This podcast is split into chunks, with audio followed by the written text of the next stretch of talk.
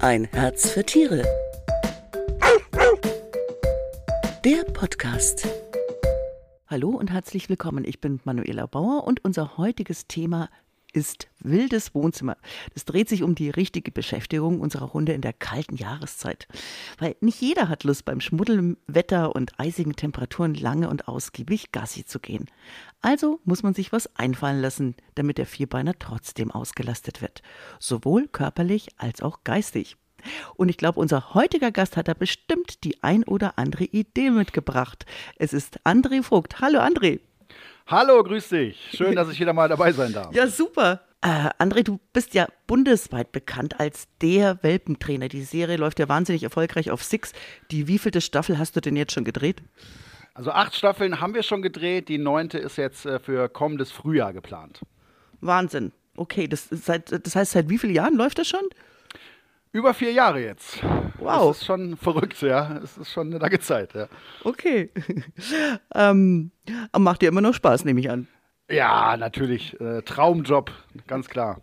André, wenn ich jetzt meinen Hund im Winter äh, zu Hause beschäftigen möchte, ähm, äh, ja, sozusagen ins Homeschooling mit ihm gehe, äh, wann ist denn da so der beste Zeitpunkt anzufangen? Oder ja, gibt es da überhaupt einen richtigen Zeitpunkt? Also die eine Frage jetzt vom Alter her, ne? also man kann auch schon mit sehr jungen Hunden anfangen, äh, zu Hause einige Dinge zu trainieren. Äh, vom täglichen Zeitpunkt her äh, bin ich immer immer ein Freund von lieber fünf mal zwei Minuten als zwei mal fünf, also kleine, kurze Einheiten, so über den Tag verteilt, ist auf jeden Fall immer effektiver und auch schöner für den Hund. Okay, und, und wie, wie lang ist so eine Einheit, würdest du sagen? Ja, kommt drauf an. Wenn ich einen ganz jungen Hund habe, dann sind es wirklich nur ein, zwei, maximal drei Minuten. Die Konzentrationsfähigkeit, die ist da noch gar nicht so gegeben. Und wenn mein Hund schon erfahrener ist, älter ist und auch häufiger mit mir trainiert, dann kann ich sicherlich auch mal 10, 12, 15 Minuten am Stück trainieren. Und ganz wichtig ist ja, dass ich ihn auch motiviere dabei. Äh, wie, wie lobst du Hunde? Was, was denkst du, ist das Effektivste? Also es gibt ja verschiedenste Arten, den Hund zu belohnen und das ist auch teilweise sehr individuell ähm, bei den Hunden. Manche lassen sich, oder die meisten, sagen wir es mal so, lassen sich ganz hervorragend über Futter motivieren. Da gibt es aber auch welche, die stehen da gar nicht drauf. Die kann man eher mit Spielen, also mit Spielzeug oder mit dem Spiel loben. Äh, und dann gibt es noch das taktile Belohnen, also Streicheln, Berührungen. Oder ich kann auch verbal belohnen. Also wenn meine Stimme so ganz freundlich wird, dann weiß der Hund auch schon, hey, hier habe ich jetzt was richtig gemacht. Und da sollte ich bei meinem Hund immer rausfinden, hey, was ist denn da bei meinem Hund die beste Belohnungsart? Genau. Und ich denke, für manche ist vielleicht nicht so günstig, wenn man immer mit Leckerli belohnt. Das geht ja auf die Hüfte, gerade im Winter, ne? Ja, also man muss es abziehen. Ne? Ich bin äh, eh kein Freund davon, jetzt dauernd irgendwelche besonderen Leckerlis zu benutzen, sondern gerade wenn ich jetzt ein Trockenfutter zu Hause auch füttere, dann äh, ziehe ich da von der Tagesration einen Teil ab und das kann der Hund sich dann erarbeiten. Ist eine tolle Geschichte und dann wird mein Hund auch nicht übergewichtig und das muss man natürlich auch irgendwo am Ende im Blick haben. Und immer zwischendurch wiegen. Ja, das ist nie verkehrt. Ja. Und wenn ich jetzt so im Training bin, ähm, ja, wie, ich soll ihn ja nicht anschreien oder schimpfen, wenn er was falsch gemacht hat. Wie, wie bringe ich ihm bei, dass er was falsch gemacht hat? Also ist erstmal ganz wichtig, gerade wenn ich jetzt so Tricks oder Auslastungen äh, zu Hause mit meinem Hund einfach äh, durchführen möchte, da hat Korrektur in keiner Weise was zu suchen. Da geht es nicht um Akzeptanz, sondern da geht es um Lernverhalten. Ähm, vom Prinzip her ist es so, dass der Hund dann eben die Belohnung, welche auch immer das ist, nicht bekommt. Und äh, das reicht schon aus, dass der Hund gelernt hat, okay, mit dem, was ich gerade gemacht habe, komme ich jetzt hier nicht zum Erfolg, ich probiere nochmal was anderes. Okay, klar, funktioniert wie bei uns auch, ne? Vom Prinzip her ist es ein einfaches System, aber es funktioniert, ja.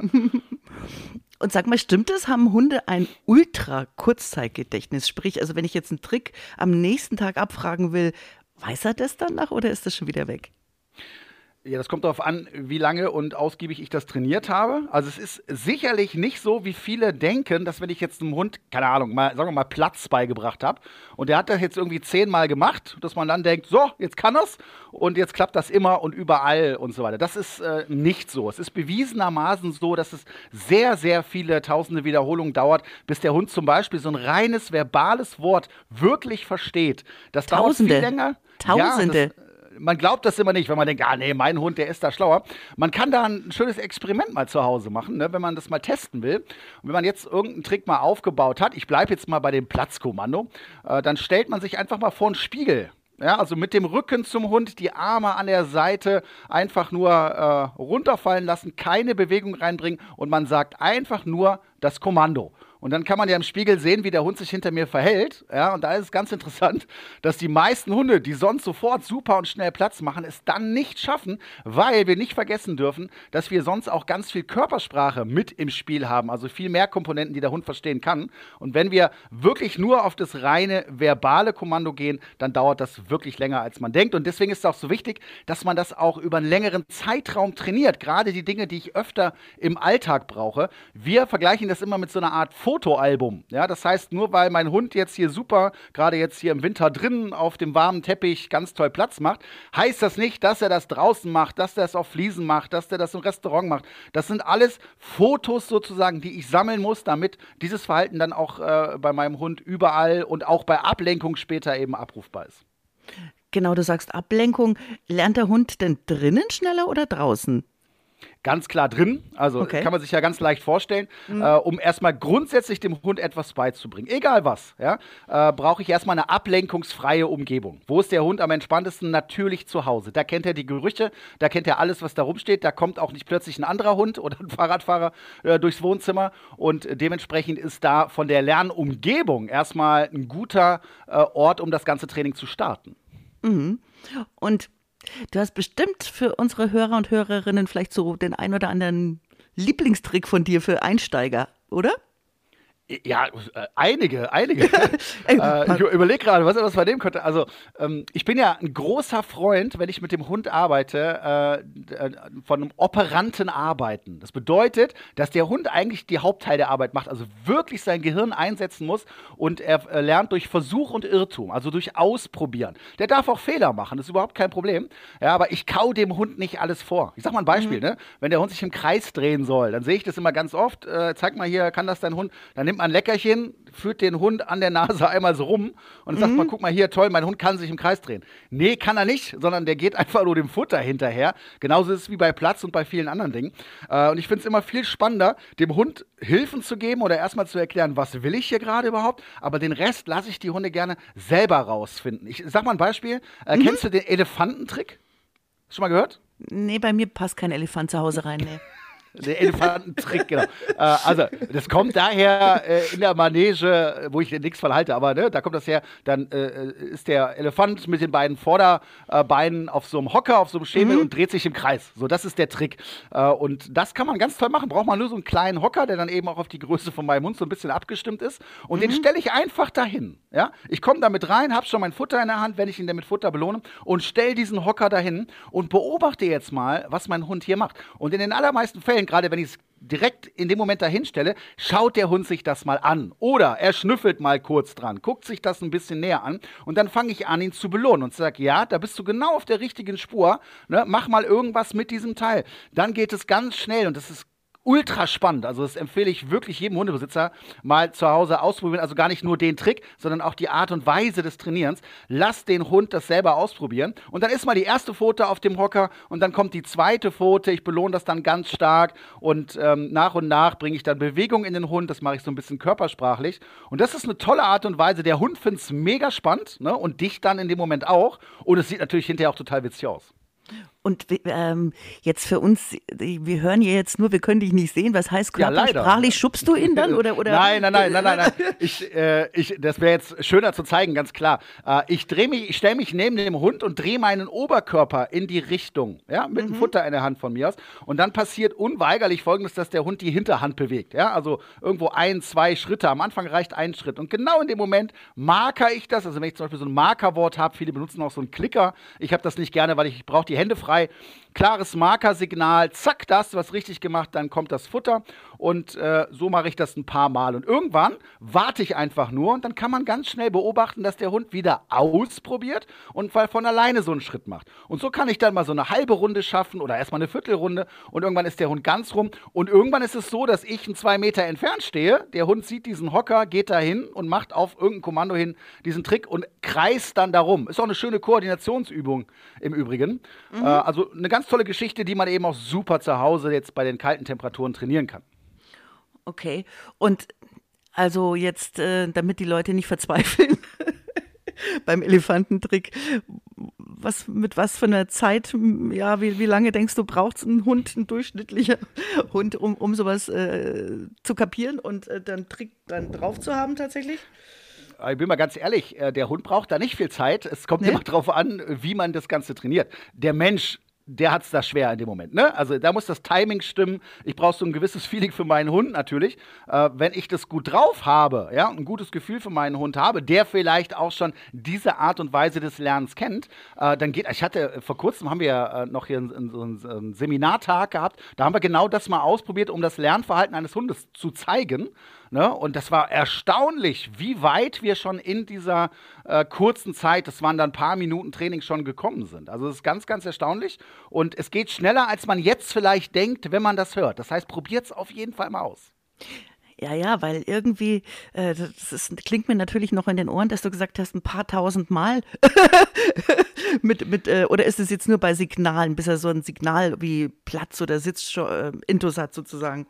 Ganz genau. Also hier muss ah. man nochmal ganz klar unterscheiden. Ja, also mhm. also was ich jetzt eben meinte, ist ein verbales Kommando. Wir Hundebesitzer gehen ja oft davon aus, dass der Hund irgendwie jedes Wort von uns versteht.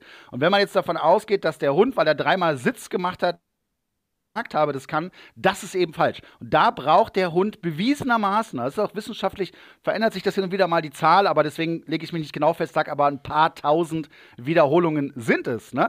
Aber mhm. ich kann natürlich noch mehr Hilfen geben, und das ist natürlich auch wichtig, äh, als verbale Hilfen. Und da lernt der Hund natürlich schon schneller, ja, also das geht deutlich schneller. Aber da wäre jetzt der Punkt, wenn wir jetzt beim Elefantentrick bleiben, äh, dass ich mich direkt da äh, äh, zwei, drei Meter entfernt hinstellen kann und sage irgendwie, keine Ahnung, Elefant oder wie auch immer ich den Trick genannt habe.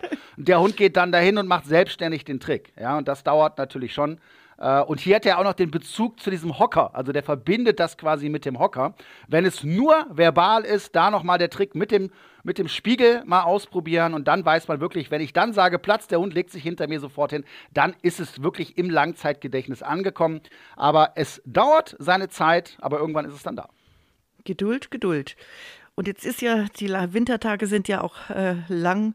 Ähm, was kann ich denn dazwischen anstellen? Kann man auch mal Blödsinn machen? Muss es jetzt immer dann irgendwie, ja, muss ja nicht immer ein Trick sein, kann da auch mal rumfetzen oder sich einen Karton auseinandernehmen und zerlegen? Ja, das ist, äh, das würde ich nicht pauschal äh, empfehlen. Das kommt natürlich, nein, das, äh, also es gibt Hunde, da kannst du es schon mal machen, ne? Aber ähm, das hängt doch wieder ganz stark von dem Charakter und von dem, von dem Wesen, von der Rasse vielleicht auch ab, äh, ob das jetzt gerade eine schlaue Idee ist, meinen Hund zu Hause so komplett hochzufahren. Weil was ich ja eigentlich möchte, ist zu Hause einen Ruhe ausstrahlenden Hund, der nicht permanent gestresst ist, hinter mir herläuft, immer irgendwas will, nicht gut zur Ruhe kommt. Das möchte ich ja nicht. Und wenn ich jetzt so Geschichten mache mit, äh, ich renne hinter dem her und, und fahre den da völlig hoch, äh, das ist auch wieder eine Sache, die der Hund ortsbezogen lernt. Und da muss ich mich halt fragen, möchte ich das denn später? Ne? Und hat der Hund dann vielleicht eine Erwartungshaltung, die ich gar nicht so gut finde? Und dann würde ich mir das zweimal überlegen. Besser sind ruhigere Sachen, konzentriertere Sachen. Mhm. Übrigens auch viel anstrengender für den Hund. Ne? Glaubt man gar nicht. Äh, wenn ich jetzt wirklich auf, auf diese operante Art und Weise, also durchaus probieren, mit meinem Hund trainiere, reichen wenige Minuten, um den so richtig fertig zu machen. Ja, weil es eben für den Hund auch sehr anstrengend ist. Und was auch noch eine tolle Geschichte ist, natürlich über die Nase. Auch das ist so das Wollte zweiteffektivste. Nasespielen ja. machen den meisten Spaß, oder? Ja klar, Hunde sind Nasentiere und äh, das braucht man auch klar mit sehen. Das machen die unglaublich gerne. Äh, da bin ich zum Beispiel kein Freund davon, jetzt einfach irgendwie Leckerchen im, im, im, Haus zu verteilen, den Hund suchen zu lassen. Ich finde, das ist oftmals eine Beleidigung äh, für die Nase des Hundes. Ich würde das schon ein bisschen komplexer aufbauen, ja, aber ich mache das gerne mit einem Geruchsstoff, den es vielleicht so äh, gar nicht äh, so oft jetzt in der Natur oder draußen vertreten ist und der auch mal gar nicht pauschal schon gut oder lecker für den Hund ist. Wir machen das gerne mit Kokosseife. Kannst auch Kaffee oder, oder Okay. Drogen. Ist ja, wenn du einen Drogenspion haben willst, kannst du da auch Drogen für benutzen. Wenn du nicht bei der Polizei bist, darfst du das nicht. Aber ähm, das äh, ist auch eine Geschichte, die baue ich auf. Also erklär dem Hund, hey, deine Aufgabe ist, spür diesen Gegenstand, der nach Die diesem Seife, Geruch die Kokosseife zum auf. Beispiel, Die genau. Kokosseife zum Beispiel in so einem ganz kleinen, in so einer Filmdose oder diese Überraschungseier, äh, ne, wo sowas ganz Kleines, da brauche ich gar nicht so viel Geruch. Gerade wenn es Indoor ist, ne, ähm, schaue ich eben, dass das gar nicht zu viel oder zu krass ist. Und dann baue ich das langsam auf, erkläre meinem Hund die Aufgabe und kann das dann irgendwo richtig gut auch in der Wohnung im Haus verstecken. Vielleicht auch mal irgendwie gar nicht auf dem Boden, sondern mal hoch, irgendwo auf der Couch, irgendwo zwischen äh, gesteckt. Das ist natürlich auch echt äh, eine Sache, wo ich meinen Hund fordern kann. Und es macht Spaß zuzugucken. sagen, das also zu entdecken, wie, Ja. wie, wie, wie, wie, nett, wie setzt der Hund seine Nase ein, ist vollkommen faszinierend. Okay, das klingt nach Spaß. Vielen Dank, André. Und, Sehr gerne. Äh, ja, und wie gesagt, nicht Wettrennen und Bälle werfen und Verfolgungsjagden zu Hause machen. Ne? Nein, genau. Also Bälle, Bälle werfen zum Beispiel, gerade wenn ich zu Hause, haben wir ja alle irgendwie einen rutschigen Holzboden oder Fliesen oder sowas. Das ist denkbar ungünstig, da ist die Verletzungsgefahr hoch, aber noch viel wichtiger ist, äh, der Hund sollte einfach zu Hause nicht ähm, Spiele spielen, wo er sich so richtig hochfährt. Ja? Genau, das kann man genau. mal machen, ausnahmsweise, mal kurz, ist völlig in Ordnung. Aber das würde ich niemals einsetzen, um den Hund zu Hause zu beschäftigen. Alles klar. Und wenn Sie noch mehr über Beschäftigung drinnen erfahren wollen und was Sie mit Ihrem Vierbeiner auch in der kalten Jahreszeit gemeinsam unternehmen können, dann lesen Sie doch die aktuelle Docs, die ist jetzt am Kiosk. Und bei uns geht es am 5. Januar mit dem Thema Augenerkrankungen beim Hund weiter. Ich würde mich freuen, wenn Sie reinhören und sage bis dahin Ciao und Servus. Und danke, lieber André Vogt, für deine tollen, tollen Tipps.